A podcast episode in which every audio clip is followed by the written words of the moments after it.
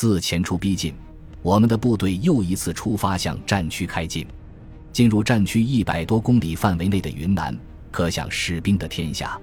成个扩编的野战军和成个陆军师、预备炮兵师、独立师、独立团、边防守备师、守备团、空军、铁道兵、基建工程兵和后勤部队等等。不知道是道路分配还是为了隐蔽企图，我们团向北、向东再向南绕行三百多公里，才能到达边界地区。一路上。我们不断的看到单辆或几辆的军车在路上穿梭，见到了顺路蜿蜒几十公里的野战输油管。平原军用机场上，八枚红旗二型地对空导弹昂首指天，强击五型、歼击六型、歼击七型等战斗飞机频繁起降，高射炮群警惕地扫视着机场周围的天空。路边经常有搭建成串的军用帐篷，上面蒙着厚厚的尘土。这些帐篷的主人可能就是让出营房给我们居住的友军吧。我们的车队过了文山地区，渐渐进入亚热带雨林地带，山高草深林密，在一节特别难走的路段，泥泞的路面尽是一尺左右大的石头。我们的车炮像海浪上的小船，横划纵摇的前进。汽车尾气的油烟弥漫着车队，一小时才拱了五公里。这是云南省革委会主任没能按时完成战备公路修复任务，总设计师对他发了火，还罢了他的官，应该罢他。这哪是路啊？别说行车，人走也不行啊。不过有一样还好，行进中遇到的所有地方车辆都是一声不吭地停在路边给我们让路，没有一辆是在行驶中和我们会车，更看不见有超车的事情发生。下午，部队停在路边休息。分坐在不同车辆上的战友们跳下车来，深深疲乏的腰肢又聚到了一起。我们的表情非常严肃，环顾着周围陌生而新鲜的外景，谈论着行军的感受。坐落在山脚下的茅草房住着一户人家，我们走过去找水喝，顺便打听老乡越南离这儿还有多远。五十多岁的老汉走出屋外，直指南边一座模糊的大山，那山就是了。隔着十几公里的平坦田地和矮山，平生第一次见到了一国领土，你死我活的敌人就在那里。后来才知道，那就是老山。那里并不是第一次战争的激烈交锋地，在后续的战斗中，他才出了名。过了低洼地带，上了丘陵路段，车速快了，车队向折爬垄地，顺着山脉走向左弯右拐起伏前行。天黑下来。车灯全部打开，跑着跑着，我带的炮车驾驶室一股刺鼻的焦臭味，电路出了故障，车灯灭了，模糊还能看路，就夹在车队里跑。在一处下坡的地方，我发现车向一个模糊糊的草垛冲去，停车！我低声断喝，司机应该也发现了情况，两个人的认同，他果断地踩下制动，牵引的火炮在后面撞了好几下。车才停下来，我俩下车查看情况，是一辆马车拉着稻草迎面而来，我们的车前盖已经顶住马脖子了。司机要驾车继续赶路，被我拦住了。修车，驾驶员急切地看着我说：“副连长，那我们就掉队了，必须把车修好。掉队，我们按地图行进。”我坚定地回答。我们俩抢修了十几分钟，车灯亮了。又赶了近一小时的路程，才加入了行进中的车队。天越来越黑，边界越来越近，五十公里、三十公里、二十公里。后勤、二营、一营先后到达指定位置，只剩下团部和我们三营继续向边界靠拢。这里的山都是土山，这里的路都是土路，这里的沟也都是土沟，路面非常狭窄。趴在路基上的一道道雨林沟通向山底，不小心车炮就会掉下去。大约离边界还有十公里，团里下令关闭所有车灯，刹车灯线剪断，不许有任何灯光和烟火，隐蔽行进。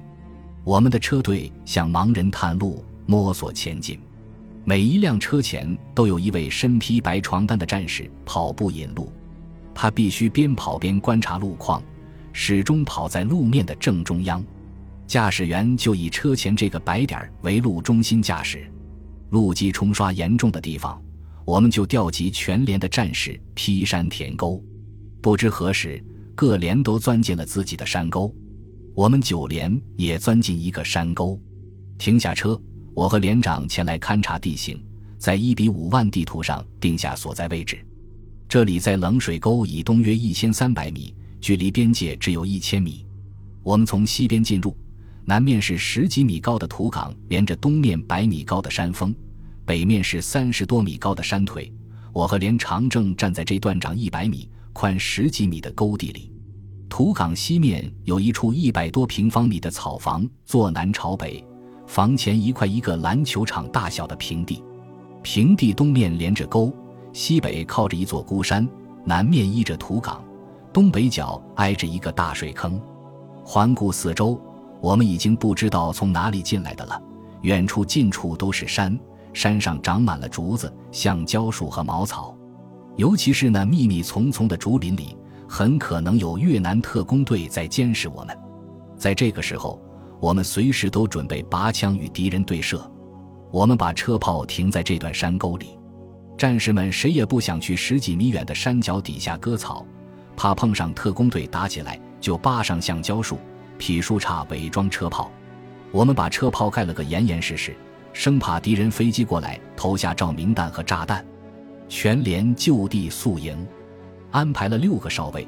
北面山腿的橡胶林里放置了两个暗哨，车炮间游动哨一个，南面的土岗上一个，住人的草房周围两个。这间草房原来是养牲口用的，屋顶盖的是茅草，四面墙壁是用巴掌宽的竹篾子编织起来的。透着风，也透着光，全连都住在这间草房里。地铺是稻草，蚊帐用草藤吊着，一个紧挨着一个。紧张劳累了一天的战士们都睡得很香。后半夜一点多钟，土岗上的哨兵进屋来唤醒了连长，说是山根的草丛里有发电报的声音。全连注意，紧急疏散。连长压低着声音一声令下。各排迅速进入了各自的疏散位置待命，连长、指导员和我陆续来到土岗哨位询问情况。神情紧张、瞪大着眼睛的湖北籍哨兵虽然说的模棱两可，我们还是组织了搜捕行动。司务长带几个人原地警戒，连长、我和指导员各带一个排和后勤人员，分别向南、东北三个方向搜索。我带兵穿过草地，钻进山坡的竹林。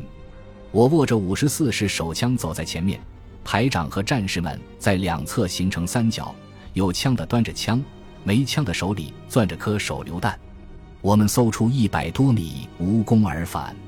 指导员倒是得到一个线索，他带队搜索北边橡胶工人宿舍时，一个工人说，他们中间有一个人和越南人是亲戚，中越关系破裂后一直偷偷来往。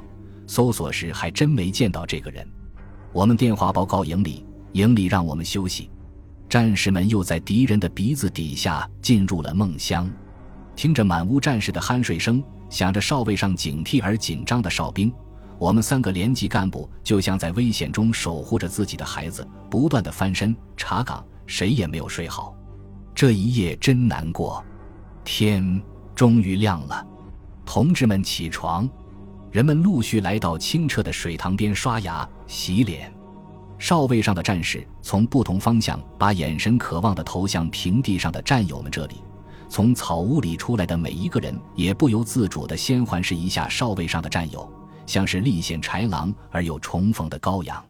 再看看周围的山草树车炮，好像没那么危险，气氛轻松了许多。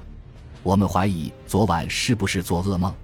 为了隐蔽作战部队已经开到边界的现实，上午我们借了林场工人十几套服装。后来团里又发了一部分，全连变成了穿蓝色工作服的橡胶工人。吃过中午饭，我带领炮长们进行单兵技术训练。我看了看地图，选了一个观察越南老街最佳、海拔二百多米高的山头，对班长说：“走吧，咱们先去看看越南吧。”他们有的赞同。有的没吭声，应该说，在六个炮场里头，有的乐观胆大，有的谨慎胆小一些。我们一路搜寻着可能遭到的伏击，来到了一座紧靠边界的小山下。快爬到山顶的时候，我让他们等着，自己先上去看看。越南远处的高山已经看得见了，再近些，看见越南兵在挖堑壕。我两只手也着地，身体离地面越来越近，一边观察着，一边向前爬，生怕一颗子弹飞过来打在脑门上。没发现有枪瞄着我，就招呼班长们也上来了。我们都趴在地上，瞪大了眼睛观察着敌人的一切。